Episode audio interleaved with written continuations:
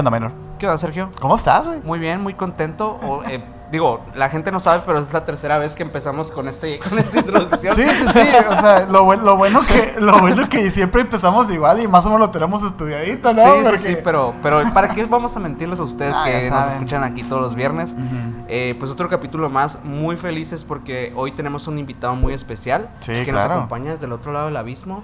Sí, sí, Una sí. persona que, la verdad es que hace tiempo que se estaba planeando esta colaboración, Ajá. pero aquí está con nosotros Julio de Musicalmente Paranormal. ¿Cómo estás, Julio? ¿Qué onda chicos? ¿Cómo van? ¿Todo bien? ¿Todo bien? Todo bien, todo bien. Contentos aquí de, de tenerte, eh, pues digo, ya habíamos grabado esto, Julio. No, no, vamos, a, no vamos a engañarnos. No vamos a Eh, engañarnos. Nada más nosotros somos testigos de lo mucho que platicamos ahorita. Este, y, y quizás se haya perdido para siempre, pero no importa. No, no es cierto, no habíamos platicado todavía en sí.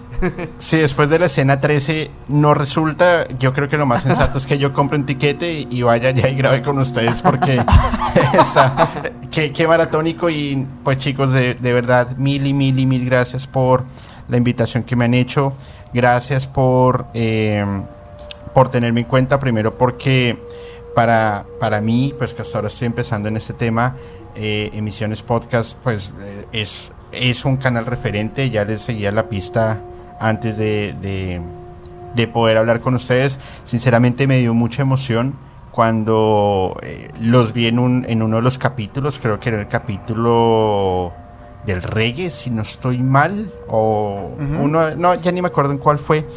Y yo decía, "Ay, algo estoy haciendo bien, mm, pero me falta mucho. Ya cuando hace más o menos un mes empezamos a hablar, eh, llegamos al acuerdo de la, del monto que me van a pagar, pues yo dije, bueno, pues está bien, va. No, es que sí te tuvimos que haber ahorrado un rato, ¿eh? Porque hijo de su chingado. No, sí, sí, sí. Ya lo íbamos a volar para acá y todo, Sí, pero, pero no, no pues- se pudo, no nos alcanzó. No, pero para- Julio, qué bueno que estás aquí y pues Ajá. hoy vamos a platicar de un montón de temas, obviamente que nos gustan a los tres, eh, Sí. incluso a Mike también, pero Mike está acá atrás. Y es que Eh, también, la verdad, no, no, no lo hemos hablado mucho, Minor, güey, pero tú y yo tenemos un pasado, güey. Sí, tenemos un pa- pasado. Un pasado, un pasado muy, muy oscuro, interesante. oscuro, ¿no? Hay que decirlo, sí, sí. Este, Y teníamos una banda, que ni se les ocurra buscar eh, antecedentes de todo eso. Sí, porque van a encontrar cositas. Así como, como dijimos ahorita, este, esta pared antes no estaba pintada de negro, pero eh, fue escenario de repente de algunas, Algunas cositas cosas que están grabadas en internet. Eh, sí. Pues ahí, ahí podríamos, ahí podríamos buscar alguna colaboración musical y nos llamamos Los Panchos del Terror o algo Los así, panchos del terror, güey, sí. ha- Hacemos Panchos un paranormales. Panchos paranormales, pues eh, yo toco algún eh, toco instrumentos, interpreto, eh, Claro. toco guitarra, batería, bajo, ukulele, algo de piano, eh, hago composición, arreglista, producción. Eh, no me dedico a la música, no soy músico profesional, he estudiado algunas cosas, pero la gran mayoría ha sido más bien autodidacta y pues es un tema que me apasiona, que me gusta y, y aquí estamos, mira dónde me trajo la música. Sí, qué curioso, ¿no? Eh, pero yo digo que de, de- de cierta forma la música y como todas estas ramas creativas de la creación de contenido en algún punto sí se conectan Claro, güey. y por algo nos, nos traen aquí, digo, al final por algo se dan las cosas, ¿no? Ujú. Pero Así sí, hoy vamos a platicar de todos estos temas que seguramente les va a gustar mucho escuchar a la, la audiencia que, que está el día de hoy. Eh, pero los vamos a invitar antes de que se suscriban a este canal de YouTube si estás en YouTube. Y si estás en Spotify, también suscríbete por allá, por favor. Síguenos en todas las redes sociales con Emisiones Podcast. Estamos en Instagram, TikTok, en Facebook. Eh, y pues te invitamos al grupo de Facebook para que estés cerca de Sí. la comunidad. Y es. si quieres estar todavía más cerca, puedes unirte a los miembros del canal que vas a tener siempre un adicional, un extensible semanal de nuestros capítulos de cada viernes para que puedas escuchar más tiempo de Emisiones Podcast. Y bueno, a mí me pueden seguir como Minor Cordón en Instagram. A mí como Castillón Sergio en Instagram. ¿Y nuestro invitado cómo? Pueden seguir en Instagram, eh, estamos en mus- como musicalmente punto paranormal en Instagram, Facebook, estamos en TikTok, YouTube, Spotify, eh, Google Podcast, Apple Podcast, eh, bueno, En todas partes, en todas partes. partes. Y en Instagram también pueden seguir como Andrés C guion el piso 1. Ah, perfecto. Pues ahí para que lo vayan a seguir. Sí. Igual aquí van a estar saliendo todas tus redes para que la gente pueda Gracias. ir para allá. Porque la verdad, Vale muchísimo la pena el canal de Musicalmente Paranormal. De verdad, vayan a escucharlo. Pero Fíjate que ahorita acabas de- de responder una pregunta que yo creo que muchas de las personas que te escuchan se la hacen. Te digo porque yo, yo me la hice cuando, cuando empecé a escuchar tu, tu canal. Y es precisamente eso, pues, ¿cuál es tu relación directa con la música? O sea, este, porque aparte de tener el nicho del terror, tú todavía lo llevaste más lejos y dijiste, no, música y terror. Entonces, yo dije, bueno, a lo mejor Julio tiene este, alguna formación en música y dices que eres autodidacta, ¿no? ¿O ¿Cómo nace todo este tema? Bueno, eh, desde muy pequeño he tenido fijación por la música, mm, más o menos desde que tenía, no sé, 7, 8 años, vivía en un, en un conjunto en Bogotá, en donde pues mis, mis amigos del conjunto empezaron con todo el tema de la onda de la guitarra. Eh, Hoy por hoy uno de ellos es uno de los guitarristas más virtuosos en Bogotá, se llama Diego Celi. Eh, y- siempre me, me- me- me fijé y encontré como un escape a- ante el mundo en, en la música. Ya luego, pues ya un poco más grande, tenía 11 años, eh, 12 años, perdón. Yo ya trabajaba con, con mi mamá en, un, en una agencia de autos. Mm, ahí lo que yo hacía era organizar un archivo y empecé a trabajar ganaba, pues, no sé, como en ese momento que serían como 30 dólares a la, a la quincena. Empecé a ahorrar, me compré mi primer guitarra eléctrica y empecé a apasionarme mm, por la música. Pero un día me pregunté, bueno, lo que yo estoy tocando, lo que estoy interpretando, lo que estoy escuchando, ¿por qué lo habrán creado y por qué lo, lo habrán hecho? Me impactó mucho que una de las primeras historias que conocí fue, no, ustedes han escuchado Fito Páez. Sí, claro, por supuesto. Por supuesto, uno de los referentes del rock en español. Y él, uno de sus, de, de sus canciones más impactantes es Ciudad de Pobres Corazones. Ok. mm, ¿No la reconocen? El, el, el Yo no la reconozco. Ok, el- la letra dice, eh, en esta ciudad todo se quema y se va, ciudad de pobres corazones. Esa canción yo la escuchaba y la escuchaba y la escuchaba y me puse a investigar el por qué él la compuso y por qué la canta con tanta pasión a diferencia de otras canciones. Resulta que Fito tuvo un problema de, de- drogas bastante fuerte, bastante delicado. Y hacia la época de finales de los 80, 90, esta onda en Argentina estaba muy pegada. Él empezó a trazar una, una, una, pues, malas, malas amistades y adquirió una deuda bastante grande producto de consumo de drogas. Como un rockstar, pues como muchos se creen, fue intocable. Y un día llegó a su casa en Buenos Aires y su tía abuela y su abuela la sabían, ya saben. eh, ah, su madre, güey. y en la pared, con la sangre de ellas, habían escrito, no te preocupes, Rodolfito, ya la deuda está saldada. No mames, esa historia, güey, no la oí. No, yo tampoco, no tenía ni la menor idea de que había pasado eso. compone esta canción y bueno, unos dicen no, es mito, es exageración, otros dicen sí, es verdad. Al final, pues la, la verdad, cada quien la tiene con base a sus investigaciones, pero pues la investigación de la policía sí es muy, muy, muy explícita y pues por eso Fito crea esta, esta canción.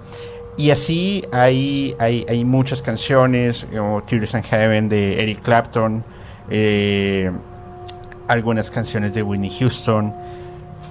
Entonces yo, yo empecé a escuchar diferentes géneros, me, me fui muy por el rock en español, pero escuché country, bueno, escucho country, blues, jazz, reggae, soul, funk, rock and roll. eh, me encanta el metal pesado como Moderato, como Maná. Y, no, mentira, cero. Sí, me, me gusta un Yo me quedé, mm, ok. Tardé en procesarlo. Yo, yo dije, este, no está hablando en serio, ¿verdad? No, no, no, no. eh, me gusta algo del metal, pero más, como de la onda industrial. Eh, no, no, tan, no tan de estudio. Por ejemplo, no soy fan de Metallica, no soy fan de. Aunque no es. Bueno, Metallica tiene un tema raro porque han hecho desde death metal hasta reggaetón con J Balvin. Entonces, pues ahí yo no, Sí, no los sí. he logrado entender aún. Han, han migrado mucho de su género. Eh, ah, no sé. Pero bueno, empecé a escuchar esta, esta música, empecé a interpretarla también en la guitarra. Y, y bueno, pero no le presté tanta atención. Más bien investigaba era ah, hacia lo que yo encontraba, hacia lo que yo estaba viendo. En algún momento, ya, no sé, hace unos cuatro años, tal vez tres años, eh, escuché, pues estaba escuchando algo de Slipknot. Muere Joe Jordison. No me acuerdo exactamente hace cuánto murió, pero muere Joe Jordison. No fue hace tanto, ¿no? El 2018 No, no fue hace tanto. más o menos. Sí, cuatro años, tres años, ponle. Ajá. Y, y me interesó la historia de, de, de Slipknot. Empecé a leer por qué sus máscaras. Pero lo aberrante que fue como a Joe Jordison lo despiden de Slipknot. Él, él- él- él tiene una, tenía una enfermedad que le hizo perder la fuerza en sus piernas. Después de ser uno de los bateristas más rápidos en técnica de doble bombo. Lo, lo bizarro del asunto es que él estaba en la clínica, eh, llevaba mucho tiempo hospitalizado y le llegó un telegrama cantado. Entonces ese telegrama cantado era una persona disfrazada de payaso, payaso mórbido, que entra a su habitación y empieza a cantarle. a- y, dice, eh, y en la letra le decía que él a partir de ese momento ya no hacía parte de Slipknot, eh, que no podían tener personas pues con discapacidad porque perdían la esencia de la banda. Después de que Joe. Jordison era uno de los pilares Mejores. de la banda, que después, antes o después ya ni me acuerdo, pero es la muerte del bajista. Entonces la banda empieza como a, como a cojear. Me dio impresión y empecé ahora sí a investigar más de fondo las, las historias de canciones, historias de, de artistas. Y, pero lo seguía para, para, pues, para mi propio conocimiento. Y pues amigos cercanos, nos poníamos con una chela, y les contaba la historia y ya.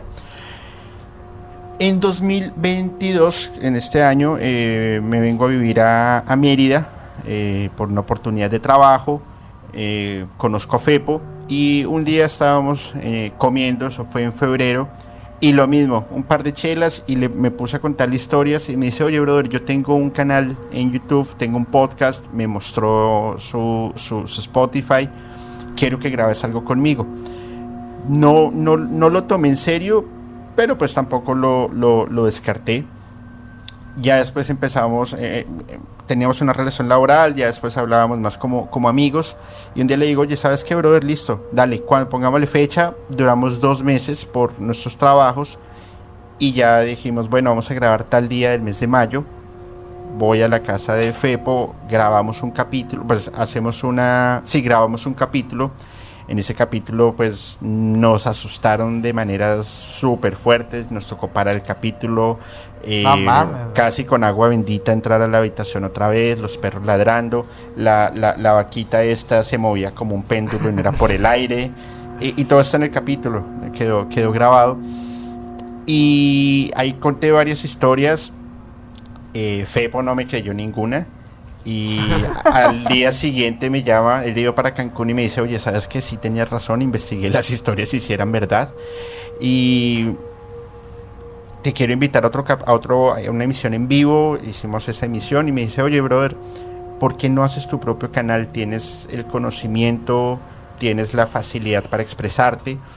Ujú. Yo te, yo, pues yo te apoyo, dime cómo lo hacemos. Pues, como siempre, no, lo tomé tan en serio. Yo después dije, bueno, sí, puede ser una buena oportunidad. Eh, empiezo el canal en agosto y hoy, noviembre, puedo decir que es una experiencia alucinante porque no esperé, sinceramente, no esperé tener una acogida tan bonita en la comunidad. Eh, crear un contenido no es tan sencillo como parece coger un celular y grabar y a ver lo que salga. Esto tiene muchos horas de investigación, luego la edición, Claro, luego que si te falla la cámara tienes que volver a empezar.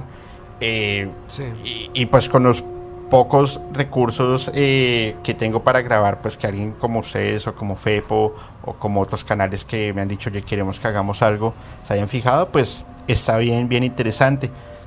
Historias, las que ustedes quieran, pero pues vamos en, e- en ese paso a paso para, para llegar a lo que estamos haciendo.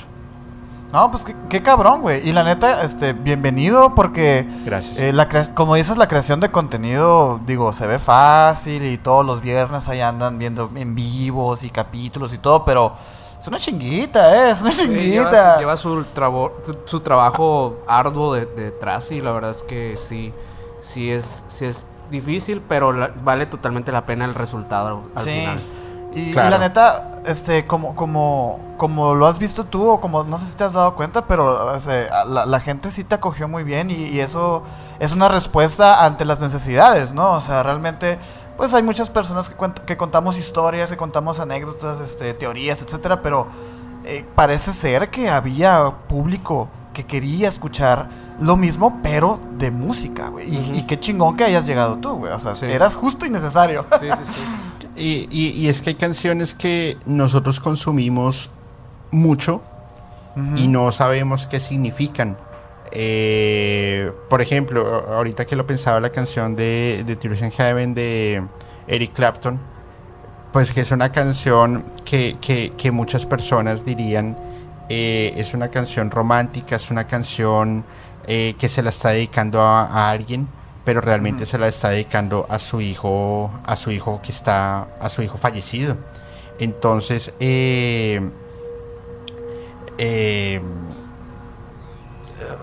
fallece, el niño cae desde un rascacielos y pues ya, ya, ya podrás imaginarte cuál es el dolor de, de- de- de un padre, el decir ya no tengo a mi hijo. Y ¿Él se quita la vida o, o es.? o no, es el, el niño estaba, el niño estaba, estaban en un, en un edificio alto, casi un rascacielos. Eh, el niño sale corriendo, se resbala, rompe el, el vidrio y cae al vacío.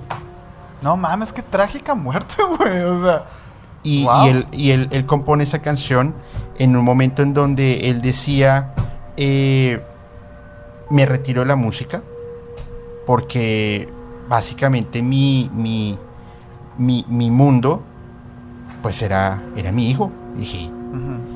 y, y- y- y bueno, imagínate, o sea, imagínate el impacto emocional y crea esa canción, pero las personas no conocen cuál era el, el- el trasfondo para, para, pues para haber llegado a ese, para haber llegado a eso. Claro. Como, como hay canciones bastante también curiosas, no sé si con- se han escuchado a Silvio Rodríguez.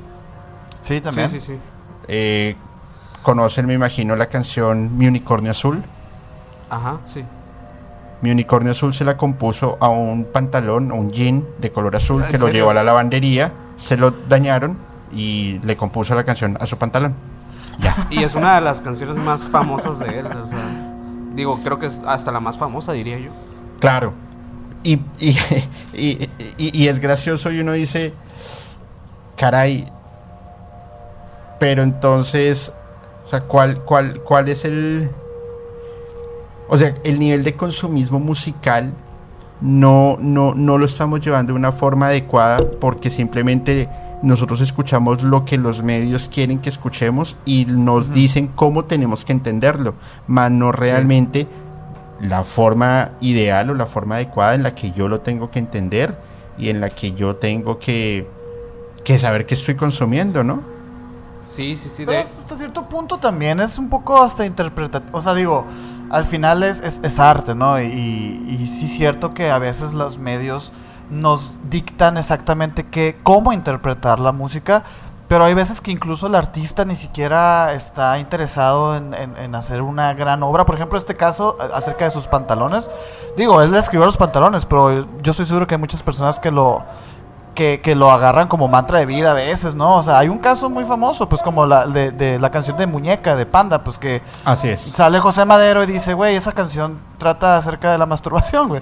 Y es como mucha gente, muchos años hizo la teoría que, era- que hablaba Era- sobre el suicidio sí, y... justamente por también por el género que pues que se atribuían ellos mismos, ¿no? Que era como emo, así, Sí. así, lo, así lo llamaban, o sea, ni siquiera creo que fuera tal cual un género.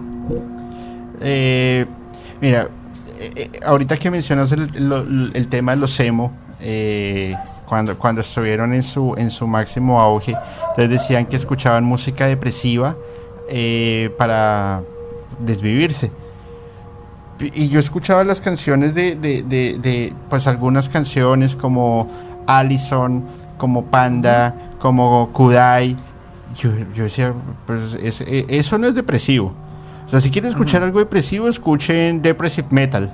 Que eso sí es depresivo, que tú lo escuchas y te genera dolor el escucharlo, te genera dolor de cabeza, te produce náuseas el escuchar ese tipo de música. Eh, ¿Quieres escuchar algo que te dé miedo? Ni siquiera tiene letra tan entendible. Hay una banda que se llama Agast, eh, que era de dos chicas. Una de ellas falleció. Eh, porque un loco en, en, ¿cómo se llama esto? En Noruega, en Oslo, se monta un edificio, coge un arco y empieza a disparar flechas para todo lado lo loco y una de las flechas cae en su corazón y, fallece. La, Ellas eran dos, eh, una estudiaba, eh, dos chicas, una estudiaba, eh, era de artes visuales y la otra estudiaba producción musical. Mm, ahorraron y compraron en una subasta el micrófono con el que cantaba eh, Death de Mayhem. De Mayhem. Y lo que ellos grababan, la que ellos grababan, o sea, tú lo escuchas con audífonos, con la luz apagada, te puedo decir que es una sensación de miedo y que es una invocación a la muerte. Okay, Eso sí es depresivo. ¿Crees que en sí la música sí tiene efectos de una, una reprogramación de la mente? Por supuesto, por supuesto. Mira, la música a ti te puede llevar o a la cima o, abajo de la tierra. Si tú la si, la, si la consumes con la mente totalmente abierta, porque puede jugar. Mira, es, muy sencillo. Hay una canción muy importante de Rihanna que se llama Umbrella. Y esta canción es súper famosa, eh, tiene un riff muy pegado, eh, tiene un ritmo muy sencillo de entender. Y tú ves el video y ve, la, ves allá bailando, pero pues hace invocaciones, por ejemplo, a Baphomet. Eh, todo el tiempo está mostrando, la, pues se llama Umbrella, está mostrando una sombrilla, pero haciendo alusiones a Rainman. y la letra de la canción básicamente está haciendo una, como una adoración a un ente o a un demonio o al mismo Rayman o a los Illuminati o y es una canción de alto consumo. Eh, y le das esa fuerza y le das esa fuerza y a veces ya generas hasta los mismos mitos. Hay una canción de y eso será será meramente por la por por justamente por generar ese morbo o porque realmente sí quieren conseguir algo con eso. Cómo lo ves tú cuando tú generas el morbo consigues algo. Consigues. la mejor publicidad es cuando se vuelve en cierta parte engañosa. Porque ya simplemente por el morbo y por querer escucharla y por querer saber qué es, tú vas a ir a consumir ese, ese, producto. Y mira, es uno de los ejemplos que, se me viene ahorita a la cabeza es lo que le sucedió a Ozzy Osbourne. Ozzy Osbourne tiene, tiene una, una, una hay un tema bastante raro, eh, porque en parte él tiene algo de, pues bueno, algo no, tiene muy buena música, pero se le combina ya un tema de satanismo, uso de drogas y, todo lo demás. Sin embargo, él cuando es expulsado de Black Sabbath, de Black Sabbath, él entra en una etapa muy depresiva entra en una etapa en que no, no, no pudo salir tan sencillo. Y uno de la, una de las cosas que la, la, le jugó en contra fue que un chico se, se desvivió desde un edificio y el chico llevaba un, un Walkman en ese momento y cuando le quitan la, la canción, la, escuchan lo que, les, lo que el chico estaba consumiendo, eh, era una canción que supuestamente incita al, a, desvivirse. Eh, aquí tengo la, la, la, letra, se las quiero leer. Pero una ¿era una canción de, de, Ozzy, Osbourne? De Ozzy Osbourne. Eh, la canción, abro comillas, se llama Solución de Suicidio y dice, el vino está bien, pero el whisky es más rápido. El suicidio es lento con licor. Tome una botella y ahogue sus, y tome una botella y ahogue sus penas. Luego mañana se desbordará. Lejos mañana, frío, solo estás en ruinas. Pensé que escaparías del segador. No puedes escapar del maestro guardián. Porque sientes que la vida es irreal y eres viviendo en una y estás viviendo en una mentira. Es una pena que tiene la culpa y te preguntas por qué. Entonces preguntas desde tu barrica, ¿hay vida después del nacimiento? Lo que siembras puede significar un infierno en esta tierra, infierno en esta tierra. Ahora vives en una botella y el viento, el tiempo viaja a toda velocidad, te atrapa pero no lo ves, el segador eres tú y la solución es el suicidio. Rompiendo leyes, llamando puertas, pero no hay nadie, acuesta, no hay nadie en casa, acuéstate, descansa la cabeza, pero te acuestas allí y gimes, ¿dónde esconderse? El suicidio es la única salida. No sabes de qué se trata eh, realmente, el vino está bien, pero el whisky es más rápido, el suicidio es lento y con dolor. Tomar una botella ahogará tus penas, luego el suicidio te inundará el mañana. Llévame lejos, llévame mañana. Es una incitación total a, a eso. O sea, bueno, no sé, a nivel interpretativo creo que la, la digamos, lo que denota la letra es justamente eso, que te está incitando. Claro. Claro. Es que luego también hay, hay, un tema interesante, güey, porque, bueno, él, él es, es un artista con cierta influencia y cierta responsabilidad, por supuesto, pero sí estaba pasando también un momento malo. O sea, él no quiere que tú lo hagas, sino que él está plasmando cómo se siente, ¿no? Y, y ahí es donde, donde yo me quedo pensando, este, sí está incitándote o él se está desahogando o, o, qué, pues, ¿no? O sea, no sé si sea culpable del todo, ¿sabes? No, al final de cuentas no lo es. Digo, él está expresándose a través del arte, pero, pero de cierta forma como que los artistas sí tienen una cierta responsabilidad del mensaje que dan a su público. Sí, esa es la parte que yo me quedo. Esa es la línea delgada, yo creo, ¿no? Sí, yo creo que es donde está muy peligroso. Claro. Eh, lo que mencionas, tienes absolutamente toda la razón. Ambas, ambas hipótesis que tú planteas son ciertas. Yo, yo lo veo así. Si tú vas a cometer algo contra ti, tú no lo avisas, tú lo haces. Punto. Como, como, como decimos en Colombia, perro que ladra no muerde. bueno, no sé, ¿eh? porque hay veces que, el avisarlo mm, es, pues es precisamente eso, es como no quiero hacerlo, pero lo voy a hacer, deténganme. Tú buscas, tú buscas atención y, eso, y es un tema y es un tema interesante. Mira, hay una historia, eh, no sé si conocen a Nate Nathan No, no, no, no, lo he escuchado. Ok, Nate Nathan eh, monta una, una, una, una primer banda que se llama se llamaba Slither. Eh, ¿Slither? Bueno, les debo, les, debo el nombre, ya, ya ni me acuerdo. Eh, monta esta primer banda, él tenía 20, 22 años y el guitarrista tenía 13 años.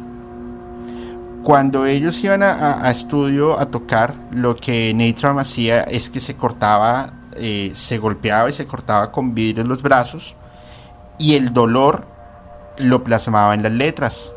Entonces lo que tú escuchas de gritos son realmente gritos de dolor de una persona que se está pues, cortando y que se está dañando. que se cortó las manos y se puso unas de cerdo y así? Eh, sí, pero no se quitó las manos y se puso unas de cerdo. Él se, las pegó, pero él seguía con sus manos normales. el, mito, el mito urbano es que se cortó. Que se las cortó, ajá. Pero, ah, es él entonces. Sí, pero eh, ese es un mito, porque él tiene sus manos, claramente. Sí, por supuesto. ¿Qué sucede? acaban el álbum, tienen muy pocas presentaciones en vivo. Las que salía, salía con la cara tapada, ensangretado, con las patas de cerdo, las pezuñas de cerdo. Lo meten en un hospital, en un sanatorio mental, en un caso de esquizofrenia avanzada. Sí. En ese momento, en Suecia, una persona con. Eh, una persona llama a la policía y dice: Quiero confesar que he matado a 32 niños. Y que he hecho cualquier tipo de aberraciones con ellos.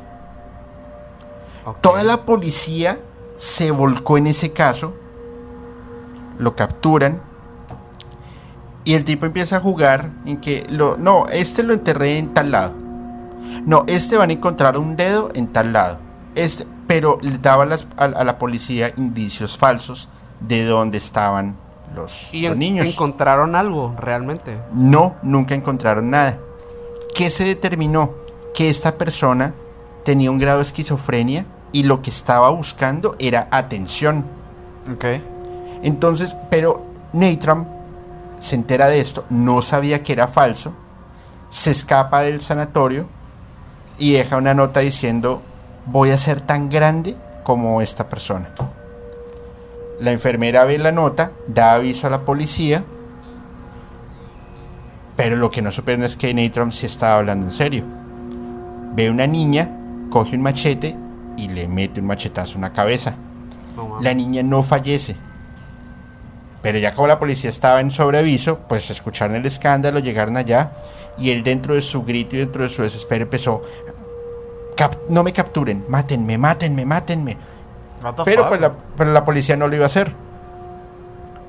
Lo capturan, lo vuelven a meter en el, mi- en el hospital, sanatorio, y empiezan a hacer proyectos de investigación para el control de la eh, esquizofrenia. Tiempo después, llegan a un acuerdo y él hace un trato con los médicos en que iban a producir música con otros esquizofrénicos como terapia para ayuda mental. Producen un álbum. Ustedes imagínense un álbum de esquizofrénicos Wow, que, ven el, que, ven, que ven el mundo de formas paralelas, de formas diferentes, que están combatiendo con sus propios demonios. Y uno que otro con algún poseído. no lo dudo. 2012, Natram saca un libro de poesía que se llama Corazón de Cerdo. Y este libro, lo que él plasma en la poesía es cómo él ve el mundo, o sea, cómo ver el mundo a través de los ojos de una persona que tiene una, una enfermedad mental. El libro es mórbido, las imágenes que ven el- se ven en el libro son bastante fuertes y Fue- Fuertes Hoy por en hoy el no- sentido de, de- de grotescas. o- De gráficas, así. gráficas, gráficamente son no, no son tan chéveres de ver. Eh, y el leerlo no es tampoco tan fácil. Mm, él ahorita no se conoce su paradero, tiene una página de internet, la página de internet tiene el tiene un logo, eh, tiene dos logos y dice pronto sabrán noticias mías. No se sabe nada más. Sí había visto que no se sabía hasta ahorita qué había pasado con él. Pero de hecho no sabía todos esos- no sabía que había sacado un libro. Mm, No Sí. tenía ni la menor idea. Corazón de cerdo. Wow. Qué extraño, güey. O sea, pero cero recomendado para la audiencia, yo creo. No, miren, yo creo que si uno, si uno va a leer algo, uno debe saber qué leer y uno debe saber hasta qué límite llegar. Yo lo leí por mi investigación y para poderme sentar acá y, de- y decir desde mi punto de vista, yo claramente no lo recomiendo, sobre todo a una persona que pues que tenga algún tipo de debilidad o que tenga algo así, Claro. porque al final eso te va llevando a que tengas otro tipo de Sí. conductas. No vaya a ser como el guardián en el- entre el centeno también, pues, por ejemplo. Eh, eh, exactamente. Eh, total, totalmente de acuerdo. Entonces, Pero es lo mismo, quien- ¿no? O sea, lo lee, ya sea leído o ya sea escuchado, o sea, uno debe también poner sus límites. Digo, esta persona se, vi- se vio influenciada con otra persona que también tenía un trastorno y llegó a ejecutar, bueno, llegó a intentar ejecutar así como la otra persona. Pero digo, usar a, a- a una persona con trastorno de esquizofrenia en un sanatorio no, no creo que sea un buen referente, ¿no? Para, No justifica, pues. para decir si, si, si realmente influencia o no influencia esta, a esta persona, pues, ¿no? sí, totalmente de acuerdo, pero... O sea, si, si, si, si te soy muy sincero, es pues, no es normal, pero ya se había hecho. Y Sí. Y probablemente siga pasando. Claro, eh, es como, como, como la banda Steylag, que el, el- el vocalista, bueno, el vocalista no, son tres músicos, no, no, no se sabe qué toca cada quien, no se sabe si los tres producen, no, no se sabe nada. Lo que, lo que ellos hacen es Eh, uno de ellos al parecer era enfermero en un sanatorio mental. Roban a algunas personas con enfermedades, eh, las meten en un cuarto oscuro, montan unos strober, montan cabinas de sonido enormes y cogen una batería, una guitarra eléctrica sin ningún tipo de acordes, un bajo fuerte y distorsionado y empiezan a tocar a lo que les da. Empiezan los strober a, sonar y las personas enfermas pues empiezan a gritar del desespero. Y esas son las voces del álbum. A la madre, güey. Eso está súper enfermo. Está súper medio inhumano eso, ¿no? Pero grabaron siete álbumes durante ocho años. Oye, platino y la chingada. O sea, definitivamente existe un público para ese tipo de, personajes, ¿no? Bueno, obviamente sabes del tema porque este tipo de personajes que son sumamente, no sé, excéntricos, polémicos, realmente eh, crees sentido en el, por, ejemplo, el tipo de artistas como, eh, como Gigi Allen, por ejemplo, que realmente, realmente crees que esta persona tenía un objetivo con lo que estaba haciendo. Eh, ¿Caso de quién? ¿De Gigi Allen? Yo creo que sí. Mira, yo, yo, yo creo que tú no haces nada gratis. Tú, tú tienes un objetivo. O el objetivo te lo dan. En, por, por, por algún X o Y o Z. Entonces yo creo que, yo creo que sí, más allá de, tus necesidades, de tus gustos, de tus preferencias, eh, de lo que sea, nadie te está obligando a hacerlo. Como tampoco nadie te está obligando a que consumas un producto, un bien, un servicio o una canción. Eh, entonces yo creo que hay de, parte y parte. Si, si yo no quiero si yo sé que soy una persona altamente sensible y depresiva, pues no voy a escuchar depressive metal o no voy a escuchar música que me esté generando alguna tristeza.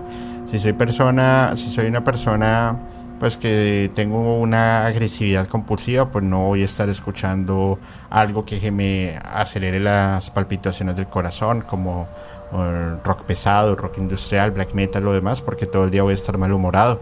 Por eso es que la, la música se, se mezcla y se combina con, o bueno, las producciones, sobre todo la producción, es dada para, para generar esas sensaciones en el, en, el, en el cerebro, como, como liberar esas endorfinas que te producen esas emociones y que te incitan a, a X o Y motivo. Un ejemplo bien, ¿crees que, ¿crees que perdón, perdón que te interrumpa Julio, pero crees que eh, los, los artistas, por ejemplo, estos que acabamos de mencionar hace, hace nada, eh, sí los haya afectado el tipo de música que ellos mismos producían, que hicieran ese tipo de acciones que se consideran, pues, no sé, un poco, como decía Sergio, inhumanas, inmorales o de cierta forma, pues que sobrepasaban como el, digamos que la integridad emocional de, de otras personas, pues. Definitivamente. Definitivamente lo, los afecta bastante. Eh, porque todo el tiempo estás pensando, estás viviendo y estás recordando eso. Entonces, por supuesto que te va a llevar a que hagas diferentes tipos de acciones para X o Y motivo. Si tú estás escuchando todo el tiempo algo de ocultismo, pues te va a dar curiosidad y vas a terminar haciendo algo de ocultismo. Es un ejemplo, no estoy diciendo que ahora todos lo vayan a hacer, ni mucho menos. Pero sobre todo aquellas personas que de pronto tienen un, poco más esa, no quiero decir debilidad, pero no, no sé cómo decirlo, como esas emociones más a flor de piel. Pero muchas veces esas personas ni siquiera lo saben, ¿no? Digo... la mayoría de veces. Mira, eh, Es, eh, eh, Ustedes me imagino que han escuchado reggaetón. Sí, por supuesto. Por supuesto, y todos lo hemos escuchado. Ustedes como, como, como intérpretes o como músicos o como investigadores, ¿el reggaetón tiene alguna particularidad musical? O sea, me explico. Mm, Black Eyed Peas, que no es reggaetón. Una canción suena diferente a la otra Ok. Y son canciones con, con- con las que uno se puede ir de fiesta y súper bien. Eh, Bruno Mars tiene una, una composición y una capacidad musical enorme. Por si la banda de Bruno Mars es brutalmente buena. El reggaetón todo el tiempo es el mismo ritmo, todas las canciones de todos los artistas es el mismo beat. el- Sí. en el cerebro, cuando tú escuchas ese ritmo, o bueno, en mi caso, cuando lo quiero quitar, pero también quisiera estar en una fiesta, porque está la, la música, ese beat, está diseñado para que yo piense en una fiesta y en el alto consumo que puedo tener en una fiesta. Esas las particularidades en el momento de las producciones musicales. Ok. Sí, por supuesto. De hecho, este. Digo, ahorita que mencionabas esto de que no hay realmente una gran diferencia entre artista y artista en el género del reggaetón y el urbano y todo esto.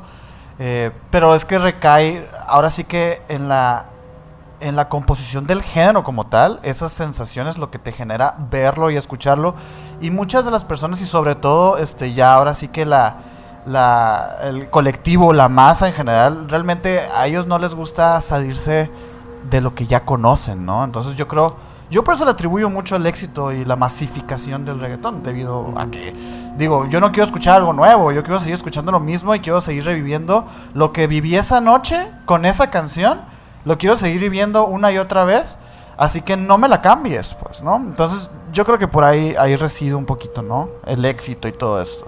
Claro, la, la música se vuelve eh, emocional. Tú, tú, por ejemplo, vas al cine y ves una película.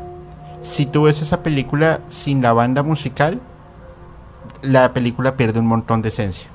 Claro, por supuesto. Digo, este, una de las reglas, ahora sí que del video y todo esto es 50% imagen, 50% Sí, por sonido. es arte Sonido. audiovisual, ¿no? Al Sí, es, audio, audiovisual, exacto. Y de hecho, ahorita que estábamos hablando precisamente de Ozzy Osbourne y todo esto, eh, una de las grandes cosas que se le que hizo que Black Sabbath y que ahora sí que el nacimiento del metal se debiera precisamente a, a unas escalas que había que usaban estos vatos que nunca que nunca antes se habían usado que producían precisamente miedo, ¿no?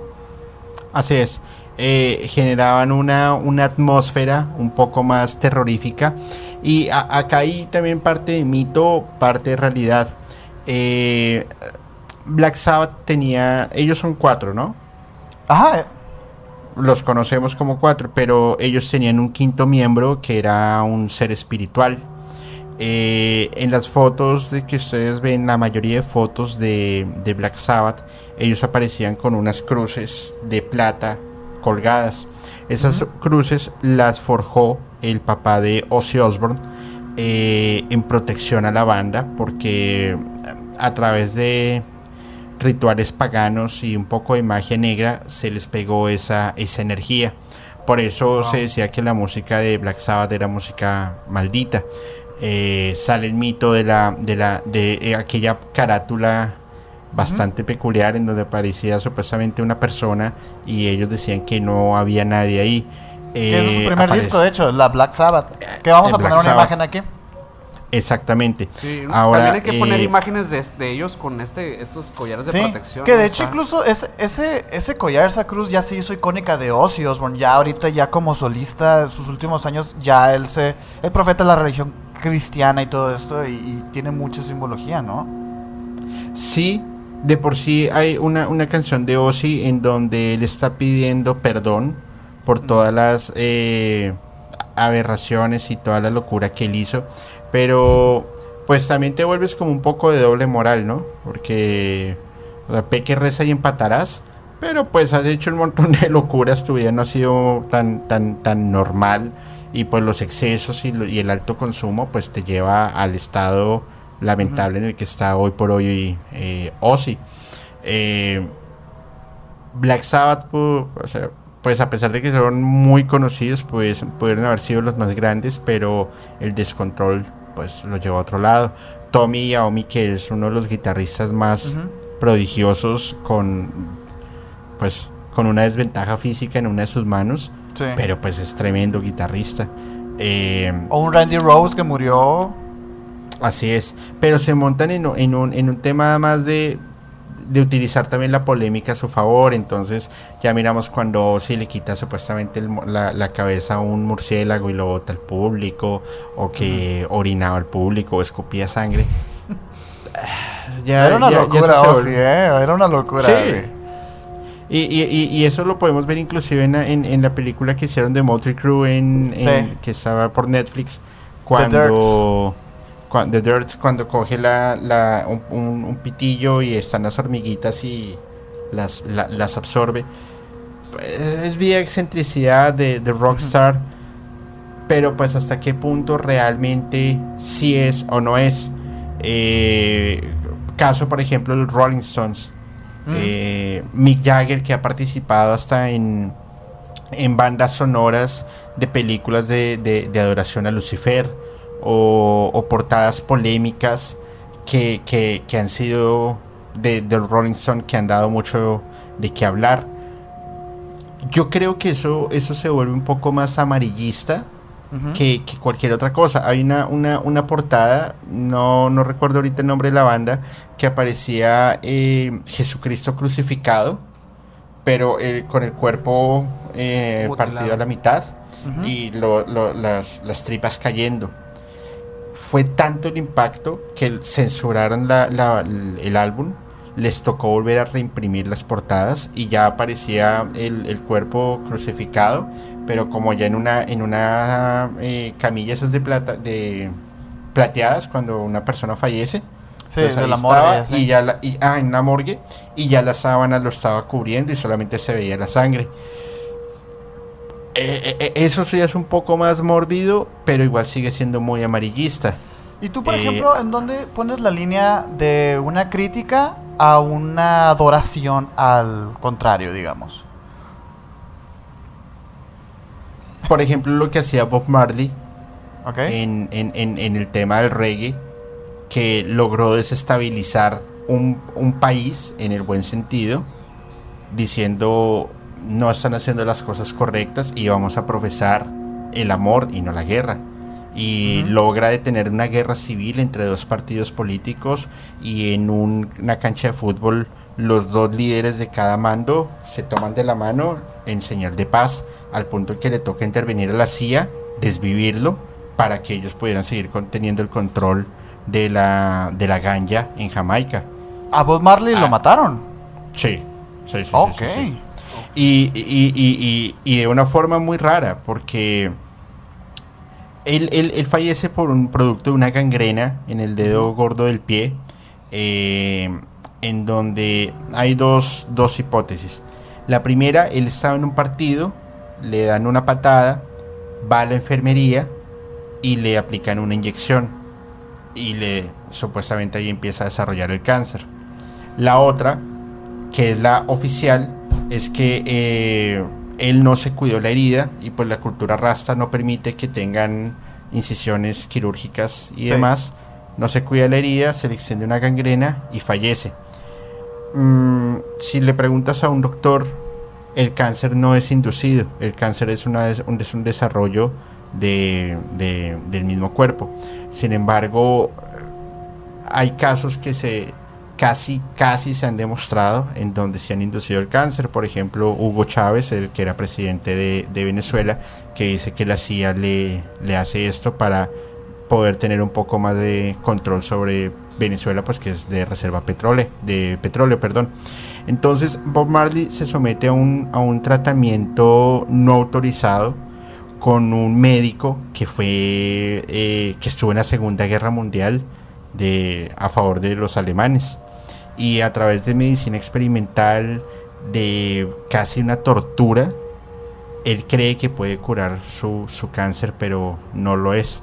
Ya cuando ya sabía que no tenía remedio, pide viajar a, Jamaica nuevamente para lograrse despedir. No, llega, no logra llegar a Jamaica, sino a Miami. Lo meten en un hospital y a los dos días, creo, fallece. Pero fue en tiempo récord. Anormalmente, pues. Claro, normalmente, si me lo preguntas, les salía mejor desvivirlo que tenerlo dando conciertos alrededor del mundo. Ahí es donde se donde no se rompe la, la línea y yo en lo personal, en mi humilde opinión, digo, es de admirar porque no perdió esa esencia. No, por supuesto, Bob Marley terminó siendo un icono, un icono legendario. Pero digamos, este, a Bob Marley, si, si, si es que lo mataron y todo, eh, digo, no ha sido el más grande, este, como mm, retractor de todo, de todo este tema social o cambiante, ¿no? Por ejemplo, hace un par de años Residente y Bad Bunny quitaron a un presidente en Costa Rica. Ya habría sido, ya habría sido como a lo mejor este suficiente para que también los mataran, ¿no?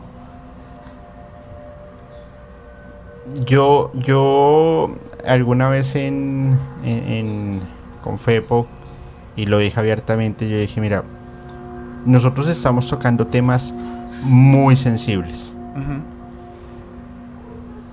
Entonces yo tengo mi, mi, mi, cinturón de seguridad y pues yo soy un don nadie.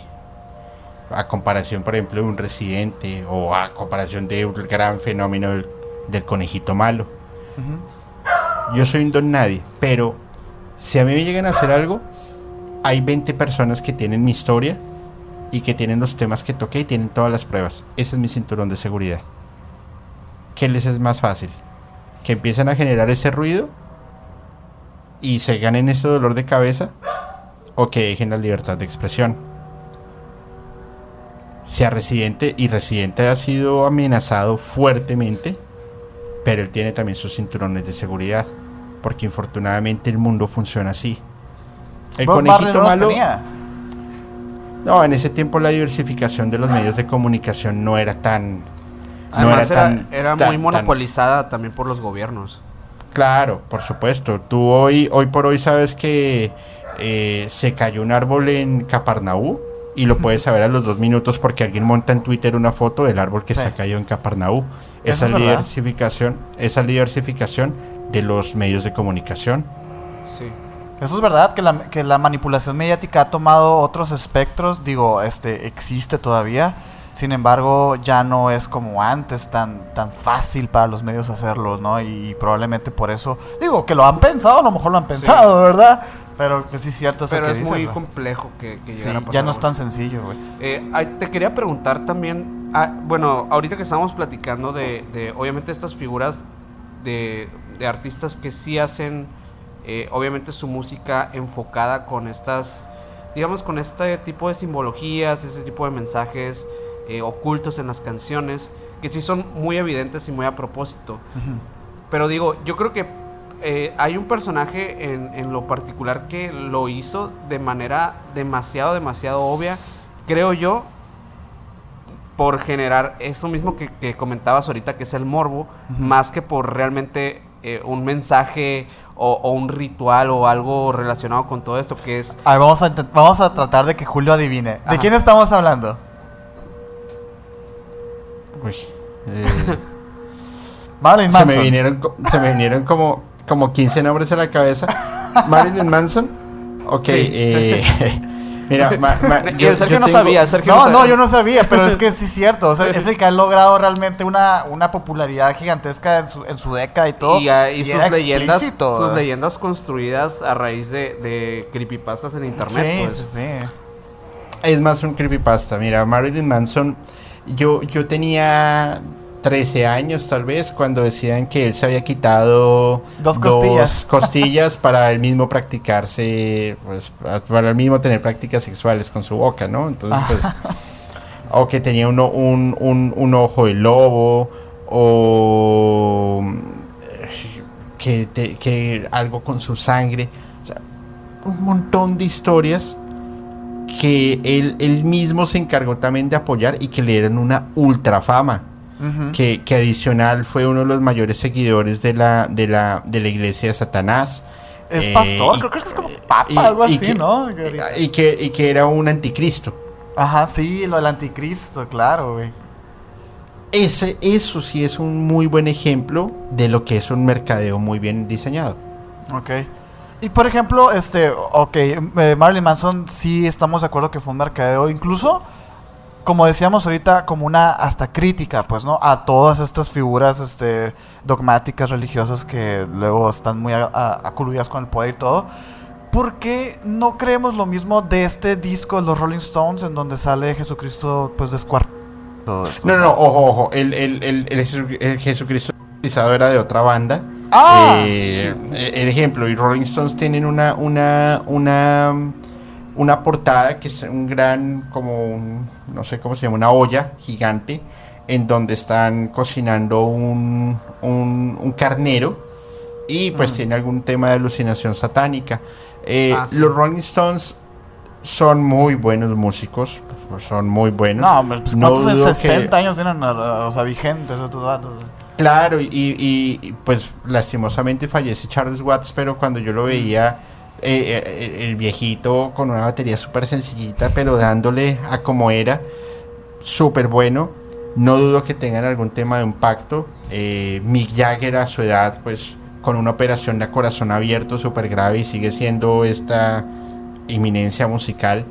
Ray Pero, Richards, pues, también- dicen que, se- que, se- que se Y que la, la de este, la, la- las cenizas de su padre y todo esto, ¿no? Sí. Claro, si, si ves que generas muchos mitos que uno dice, bueno, pues, son los Rolling Stones y, lo pueden hacer. Pero otras bandas ya era del- de, la, de la onda más black, no necesitaban esa fama, igual siguen siendo supremamente importantes. eh, y que hacen unas cosas que no tienen que estárselas diciendo a todo el mundo, nosotros las hacemos y realmente las conocemos. Por ejemplo, las misas negras y rituales satánicos que, que hace Gorgoroth cuando están tocando en vivo, Es las lo que te iba a decir, sí. Eh, la misma historia de, de Mayhem, no, no sé si la conocen, pero la misma historia Sí, de Mayhem. Eh, Dark Funeral.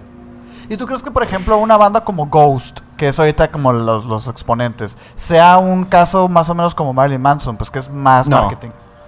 No, Ghost sí tiene su, su, su tiene una, tiene mitad, mitad, tiene algo de marketing, pero sí tienen una onda eh, oscurentista bastante, bastante marcada. Eh, no voy a entrar en muchos detalles porque es un capítulo que estoy haciendo no me quiero hacer eh, spoiler, pero, pero Ghost tiene un tema bien marcado, al igual que Tool. Eh, Ah, Tool. Sí. Sí. Tool tiene un Justamente tema de- bien fuerte. De, de Tool había escuchado alguna vez que dentro de sus mismas obras ellos, ellos construyen, por ejemplo, no, no como tal los mensa- mensajes, pero sí puedes agarrar como sus canciones como si fueran un rompecabezas y juntarlas y, y crear obras distintas a las que ellos te presentan en los discos. Y me quedé, ok, Exacto. ¿qué tanto no tendrán oculto en sus videos, en, Ah, en o sea, sus si, artes? si uno que no sabe, Ajá. y ahora los que sí saben, ¿qué pueden encontrar dentro de la música de Tool, güey? Son Sí, unos y, y realmente, bueno, de ellos se hablan muchísimas cosas desde eh, los estudios de grabación de cómo se metían y ponían eh, el helio así en, en el estudio a correr para Así generar es. otro tipo de acústica. y digo.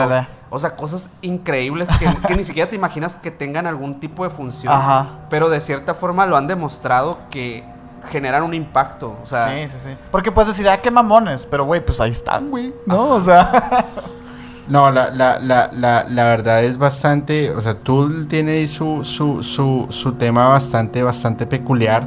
Eh, mira, que me preguntabas ahorita que un caso en el que sea de, de, de, de respeto o en el caso de que sea muy marketing, no sé si han tenido la oportunidad de escuchar Anthrax, eh, Anthrax. que es uno de los, sí, eh, los, los, claro. eh, los, pil- ¿cómo los cuatro llama? pilares del trash metal. Los cuatro pilares del thrash metal, los cuatro jinetes del thrash metal. Ok. Entonces que está eh, Metallica, Slayer, es- Megadeth y Anthrax, ¿no? y Anthrax. Anthrax eh, se ha dedicado a hacer música y música muy buena y han tratado de mantener su, su estilo. Metallica, bueno, Metallica no voy, a, no voy a hablar mucho, lastimosamente se fractura cuando con la muerte de su bajista.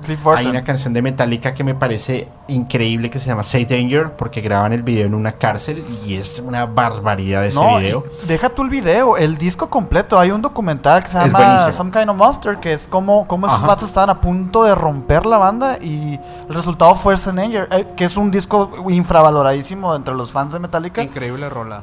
Y, y es como que hay mucho trasfondo acerca de ese álbum, ¿no? Y quizá no sea el que tenga el mejor sonido y así, pero Pero, ojo, güey. Es de los pocos que a mí me gustan. Órale. Y es de los más criticados, ¿eh? Pero el video a mí me encanta. Sí. Pero Slayer, bueno, en Megadeth pues, tiene sus temas chéveres. Lástima que hagan tanto playback. Pero eh, Slayer, Slayer a mí me encantaba. Me gustaba. bro. Yo, yo consumía Slayer. Cuando me puse a investigarlos, realmente para mí fue una, una, una decepción. Eh, porque realmente me di cuenta que ellos creaban música producto del marketing, no producto de queremos mostrar un un eh, un mensaje realmente. O sea, si tú lo escuchas, tú dirías, no es que yo sea satanista, ni mucho menos, ni, ni nada. Pero tú lo escuchas y decías, esta gente realmente sí tiene un tema con, con, con el tema de, de satanista y me, Sí, claro. me da curiosidad del por qué. Y después tú ves las entrevistas y ellos dicen, no, yo soy cristiano de por sí. Mm, Simplemente estoy haciendo esto porque la gente está consumiendo mi, mi contenido, no por nada más. ok. Para mí fue una decepción. Sí. Esa es la, del- esa es la línea delgada. Pero fíjate que, digo, existe todo este movimiento metalcore que es como, oye, somos muy metaleros y todo, pero somos todos cristianos. Eso se me hace muy, muy chido, por ejemplo, porque están exponiendo un discurso que dicen, este, no necesariamente toda la música cristiana tiene que ser alabanzas y cosas así. Claro. Eso está muy interesante. Pero el tema ese de Slayer no lo conocía. Digo, partiendo desde el, desde el mismo logo de Slayer, eh, sí, pues sí es muy sugerente, ¿no? O sea, y que zarra, pues que al final ni siquiera ellos mismos crean en lo que están haciendo, güey. Claro, por supuesto. Y ahí es donde tú dices, hombre, pues ahí lo que tenemos es una, es una doble moral. eh, porque estamos en, en nuestras canciones diciendo, estamos alabando a, fuerzas oscuras.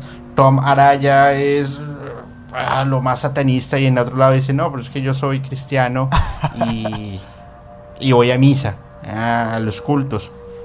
Maestro, pues, ¿cómo así? Por un lado, sí, por otro no. ¿Cómo es? Acláramelo, por favor, porque no lo entiendo. Ok. No, es la, la verdad es que todo, bueno, este tema creo que se nos va a quedar corto en este momento. Digo, Julio, sé que ahorita est- estás cerca de, de que va- van a grabar otra cosa, entonces Yo tengo una pregunta antes de Ah, to- ya estamos por cerrar. Sí, sí, sí. Pero Ese es el tercer no- acto. Ajá, ya es el- tercera llamada. Tercera, tercera llamada, tercera llamada. Dale. Este, eh, bueno, ahorita hablábamos mucho de Black Sabbath, de, cómo estos vatos terminaron este, generando algo en la, en, la, en la gente, miedo, terror, etcétera, ¿no? Eh, existe un artista popular que sí vino a romper un poquito todos los esquemas que se escuchaban en la música popular, que es Billie Eilish. Y se le han sacado también este, este tema de, por ejemplo, la canción de Bad, eh, Bad Guy. Bad guy. Que trae esta escala que en los años, en el siglo XVIII, siglo XIX estaba prohibida, que es como la escala del diablo, ¿no? ¿Qué sabes, por ejemplo, de ese tema? ¿O qué opinión tienes tú acerca de todo lo que está haciendo Billie Eilish? Eh, es de Paganini, ¿no? La escala esta. o de- No, es, es después, güey. Creo que es después de Paganini. Mira, eh, hay de todo un poco. Hay un tema de marketing, hay un tema de ocultismo, justamente, hay un tema de querer llamar la atención, pero no dudo que sí puedan tener algún tema de, de- o sea, en desde la música, como colocar esa semillita Mm. de volverlo ya un poco más ocultista. Para, para, para, para ser un poco más claro, cuando yo no, cuando yo no estaba tan metido en la investigación, no era tan consumidor de los Beatles, a pesar de que son pues es una, una banda icónica, ¿no? Cuando empiezo a entender más la música de los Beatles y empiezo a entender la relación que tenía con Aleister Crowley y empiezo a entender los mensajes ocultos y sus portadas y todo lo demás, yo digo, ok, a través de la música me estaban dando un mensaje que se quedaba en mi cerebro y yo no me estaba dando cuenta. Billie Eilish funciona exactamente lo mismo, te está dando un mensaje que tu cerebro absorbe, tu subconsciente absorbe, pero tú no te estás dando cuenta que lo estás adquiriendo. ¿Me hago Ok, entender? Ok, ok. Interesante, güey. Sí. Pero ahí, ahí es donde me surge la duda. Por ejemplo, este, no sé si has tenido oportunidad de ver nuestro nuevo intro. Ah, eh, de que muchas gracias Ana por el nuevo Sí. intro, etcétera. Pero la verdad es que nosotros estamos usando ahí muchas cosas, Simbologías. que se podrían considerar ocultistas y todo. Pero la verdad lo estamos haciendo por mera estética, o sea, nos gusta la estética. Hay gente que nos gusta este realmente las composiciones o los colores, etcétera, que envuelven todo el género de lo paranormal. Y la verdad es que ni Minor ni yo somos este adoradores del diablo o hemos hecho o algún practicantes de ocultismo. o- Exacto, o entonces ramas así. mm, ¿cuál Pero es? están hablando, pero, pero están hablando de ocultismo, están hablando de Bueno, sí, paranormal, es, están es el tema, cosas. ¿no? Pero Claro. eh, a lo mejor, digo, a, a los Beatles les gustaba también un poquito la estética, o a Billie Eilish le gusta la estética y la, y la No, pone lo- en los- práctica. No, lo- bueno, la estética de los virus es un tema totalmente diferente porque ellos estaban intentando dar un mensaje y estaban pidiendo era ayuda eh, para que lo sacaran Ah, de bueno, ese sí, círculo. sí, sí. De ese círculo. Bill, Billie Eilish sí está mostrando. De pronto ella ni siquiera sabe lo que está mostrando. De pronto, ¿no? Porque está metida en una industria que no lo manejan los artistas, lo maneja la propia industria y las grandes élites. Sí, eso también hay que dejarlo muy claro, ¿eh? O sea, la verdad, digo, antes de grabar, dis- decíamos pues que desgraciadamente la industria de la música pues no se trata de música. Se trata de Claro. muchas, muchas cosas. Muchas cosas más, ¿no? Julio, yo creo que por esta ocasión vamos a quedarnos cortos con el tema, pero está súper abierta la invitación para una segunda parte de este mismo capítulo. Estamos seguros que a la gente le va a encantar escucharte otra vez aquí en el podcast. Sí. Y de verdad, muchísimas gracias por haber venido por acá. Esta, la verdad, fue una, Ah. la puntita del iceberg, ¿eh? Sí, o sea, sí, queda, de verdad, este tema. queda es- mucha tela. Con razón iniciaste un podcast de esto, güey, porque claro que hay. Mencionamos como varios Para- temas que se pueden desglosar Ajá. muchísimo, muchísimo. Para la segunda parte les propongo, voy a, voy a detallar muy bien la, por- la- el, el intro del podcast, de Ujú. Emisiones Podcast, y lo voy a analizar desde mi óptica musicalmente paranormal. Está Y- increíble, güey. Y ya ustedes me dirán si tengo o no tengo la razón. Hagamos ese trato. Perfecto. Estaría increíble, Está ¿verdad? está súper, está chingón, súper. güey. Eh, Pues, Julio, pues muchas gracias chicos, nuevamente. No, no, no, no. A ustedes un abrazo enorme. Gracias por la invitación. Por favor, a toda la comunidad, sigan Emisiones Podcast, compartan su capítulo, disfrútenlo, denles un maravilloso like. Envíen los capítulos al grupo de sus tías aburridas. Envíen los capítulos a su amante, a su novia, a su novio, a su jefe. eh, porque la verdad están haciendo un trabajo alucinante y me siento, es un honor para mí haber estado con ustedes en este rato, vamos a hacer una segunda parte y, y nada, hacer cosas grandes. Muchísimas No gracias. Julio, qué, qué bonito, qué bonito te expresas, Sí. güey. Julio, muchas gracias. Esperemos que te haya- solamente, te- te haya solamente si puedes dar tus redes pa- nuevamente para que las personas vayan a escuchar tu contenido, que la verdad no se lo deben perder musicalmente paranormal. Un gran, Por gran supuesto. podcast. Gracias, eh, los invito a que me sigan en Musicalmente Paranormal en YouTube y en Spotify y musicalmente.paranormal en Facebook y eh, Instagram. Y eh, por allá los espero y muchísimas, muchísimas gracias. No, Julio, mames. gracias y nos vemos a la próxima. Nos vemos a la próxima. Fuerte abrazo, saludos, Un abrazo. bye. Julio se tuvo que ir porque ya en este momento está haciendo un en vivo este con Fepo de Podcast Sí, Paranormal. que le mandamos un saludo a Fepo también. Digo, ahorita no se dio Sí, ni ahí el estuvimos. tiempo porque estábamos de que queríamos hablar lo más posible con Julio Ajá. porque la verdad sí es súper interesante todo lo que tiene que contar. Eh, pero la neta, qué, qué, qué chingón, güey. Estuvo No muy, muy interesante o sea. y la neta sí, de verdad, yo sí quisiera hacer una segunda parte de esto. No, es que se nota que Julio tiene, tiene cuerda y tiene Increíble, cuerda y, increíble, y lo, lo ven ustedes cuando se meten a su canal que deben de seguirlo, Sí, güey. sí. Este, tú puedes ver los temas específicamente y, y- y es como que horas y horas hablando de, de las teorías y de todo lo que más o menos nos expuso aquí, pero hubo temas que se quedaron un poquito afuera, que igual y aquí los comentamos rapidito, ¿no? Sí, que de hecho yo la verdad me, bueno, cuando platicaba con Julio me quedé mucho con el, con el tema de, de hablar de Michael Jackson porque creo que Uy. Michael Jackson sí es una figura súper, súper enigmática que tiene muchísimo misterio detrás. Yo creo que es el artista con más misterio a través y más polémica a través de su carrera, supera, superando a Prince, que Prince también. También, Prince sí, también, güey. sin duda. Sin duda, sí, Michael Jackson, digo, hay documentales, hay podcasts de 4 o 5 horas hablando de él.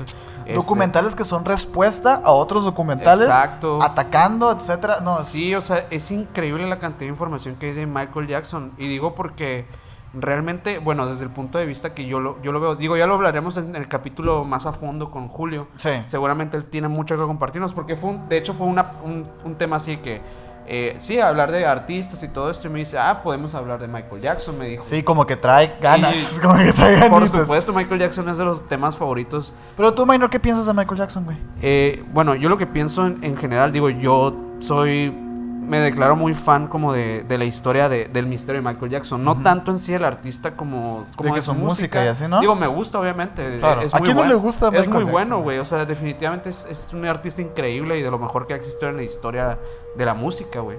Pero lo que es aún más impactante de, de él, del personaje, es que realmente fue un experimento médico, güey, increíble. O sea, Ah, güey, sí. Su cuerpo fue llevado como a, extremos, que no se a nadie, y por güey. menos traumas de él mismo, güey. Como él mismo se fue planteando esta, este tipo de, como de, no sé cómo llamarlo, como de, tenía como ciertas inseguridades con, consigo mismo con el hecho de ser afroamericano. No, pero, o sea, y aparte son inseguridades eh, llevadas al extremo porque el recurso no le faltaba.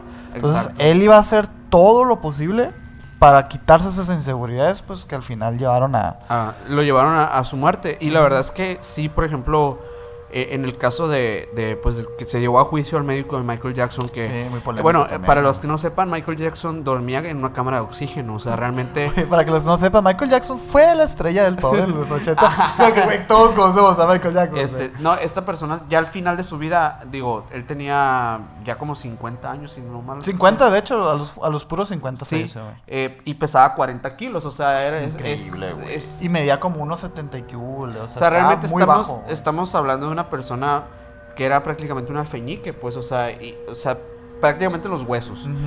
Eh, más allá de eso, pues dormía con esta, con esta cámara de oxígeno donde que si él no, no dormía en ese, en- con, ahí, eh, ahí no podía dormir, o sea, tenía un problema de insomnio absoluto. Sí. Aparte de la cámara, o sea, un cóctel de medicamentos, güey, que se metía también. Que obviamente, que le metían. güey, obviamente ¿no? O sea, por eso mismo había un médico todo el tiempo cuidando a Michael Jackson cuando dormía.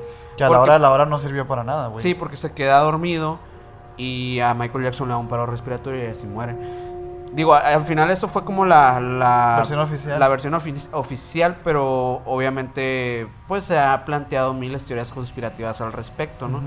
Digo, yo creo que Michael Jackson siempre va a ser como muy querido y todo porque es como artista fue increíble y las personas que lo conocieron como más a fondo, o sea, que lo conocieron como persona, realmente le tienen un aprecio muy, muy grande. Sí. Eh, lo, que, lo que pasa con el documental de Neverland, que es un documental que pueden ver, creo que en Netflix está. No sé si eh, hubo, hubo un pleito, ¿no? lo cambiaron a HBO. Hubo un pleito con ese, con ese documental, hubo demandas y todo. Sí. Porque, ojo, ok, Michael Jackson es muy interesante, su historia y todo, de su música, etcétera. Pero realmente yo creo que Minor piensa igual que yo. Realmente lo interesante de Michael Jackson no fue toda la polémica con los niños, güey. No. Porque eso, este, no, no sé si Michael Jackson dentro de todos sus problemas tenía un problema de pedestaría, de pedestaría, güey. No sé. Pero Sí, lo sí, que sí. fue médicamente, tanto psicológicamente como físicamente. Y es que güey. realmente, o sea, lo, lo que se sabe como tal es que sí hubo un juicio contra él. Eh, que fue que se arregló detrás de bambalinas. Detrás de pues. bambalinas, se arregló con lana. Y mucha gente eh, piensa que la familia que fue la que denunció a Michael Jackson este, fue lo que quería desde un principio. O sea, eh, llegar a un arreglo monetario, económico, pero pues ellos no sabían las repercusiones que, iba, que esto iba a llevar en la carrera de Michael y en su vida, güey. Sí, sí. La, la verdad, ese, ese tema sí me. A mí me, me, me cabrón, pone. güey. Me, me rompe mucho. O sea, como de la, en mi cabeza, así que me quedo. A ver, ¿pero qué habrá pasado? O sea, Ajá. ¿qué, qué era la mente de este vato? Porque obviamente decían que él actuaba como un niño, o sea, Sí. que. Pero a la vez era una persona que estaba casado, que tenía un hijo. O sea, eh, digo, se me hace, se me hace muy. Una, de verdad, un personaje muy interesante de analizar eh, psicológicamente y a nivel histórico, digo, es increíble. Yo lo que creo, por ejemplo, digo, este, ok, quitando de lado todo el tema de la pedest- pedestaría y todo esto, güey, eh, porque sí había, sí hay registros de que él, él llegaba a compartir la cama en las noches con niños. Pero yo no lo veo como un tema sexual, güey. Sí, o es sea, que- es está mal, está muy mal, güey. Está Sí, muy, claro, muy claro, mal. claro, claro. Pero es que Michael Jackson estaba mal de la cabeza, güey. O Sí. sea, él decía, es que yo nada más duermo con ellos. Y yo la neta le creo, güey. Pero no porque, ay, la figura y la chingada, sino porque él estaba mal de la cabeza. Él de verdad creía que eso no estaba mal. ¿Por qué? Porque su infancia fue una mierda, güey. Sus años es- eh, se lo pasaron en, en- en- en escenarios. El vato no pudo vivir nunca, güey, realmente una infancia. Y él cuando tenía tiempos libres los quería pasar con Macaulay Culkin y toda esa racita que estaba saliendo. Pero no de una manera romántica, pues. No, sino como literalmente amigos, como Sí, niños. Como, ni, como niños, como ni con pijamadas, etcétera. Mal, terrible, porque eres, un- eres un señor, güey. Y, y más, eh, digo, sobre todo a mí lo que se me hace como más perturbador del caso es que los padres de estos niños estaban de acuerdo con esto. güey. Sí, güey. Que digo, sea- tampoco es, es justificación, porque estamos viendo casos como el de Justin Bieber también, en el que los papás tu- estuvieron de acuerdo en todas las mañacadas que, que pasó Justin Bieber. Y, y también lo platicamos con eh, Janet McCarthy también. Su mamá también dio el consentimiento, güey, Sí. a Nickelodeon para que hicieran y deshacieran con su hija. No, no creo que sea un, gran argumento el que, ah, pues es que los papás los dejaban. No, no, no. Pero... O sea, pero se- se- sí es increíble cómo, por ejemplo, una familia puede, de- puede llegar a hacer una demanda después de haber permitido ellos mismos eso, eh, este tipo de acciones. Digo que desde un principio ya tienen algo muy, muy negativo de fondo. O sea, como Sí, que hay, dices, güey, hay intereses ahí. ya, pues, Claro, hay güey, por intereses. supuesto que hay intereses. O sea, imagínate que, eh, que él los llevaba de vacaciones a toda la familia juntos. Ujú. Hacía mm, s- lo que fuera, no le importaba el dinero, güey, porque tenía para No, tirar mames, para arriba y lo que tú quieras, güey. De todos los problemas que tenía Michael Jackson, el dinero nunca fue uno de Nunca fue un problema. Tan así que abrió un parque de diversiones particular. O sea, Sí, güey. o sea, realmente él, él cumplió, él era literalmente el. Pues Willy Wonka, güey. O sea, y por eso está tan basado el personaje en él, güey. O sea, Oye, realmente. es verdad, güey. Sí, No- sí, no- sí. sí está basado, güey. Está inspirado Sí, en él. no bueno, por lo menos el de Tim Burton, sí. Ah, el de Tim- ah, pero no la novela. La novela no sé, no sí, señor, la novela es más vieja, güey. Sí, no, pero el personaje, el de, el de Johnny Depp, ¿A poco? sí está basado. No o sea, sabía, güey. eh, se inspiró mucho como los modismos de Michael Jackson. güey. Ah, y hasta el, hasta el físico, ¿no? Un poco, Sí, güey. sí, tiene- tiene un Ay, así como que no Eso sabía, que no, sí, para, que- para los que no sabían, pues sí. Ajá. Me lo dijo Johnny Depp.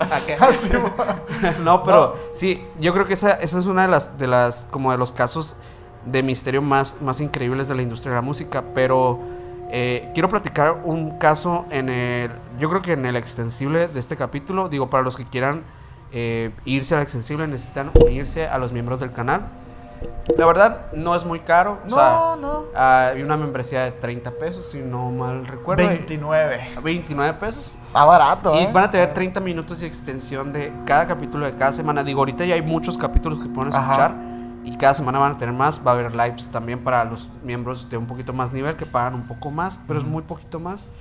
Y así, pero sí hay un caso que quiero platicar en el próximo, en la próxima parte.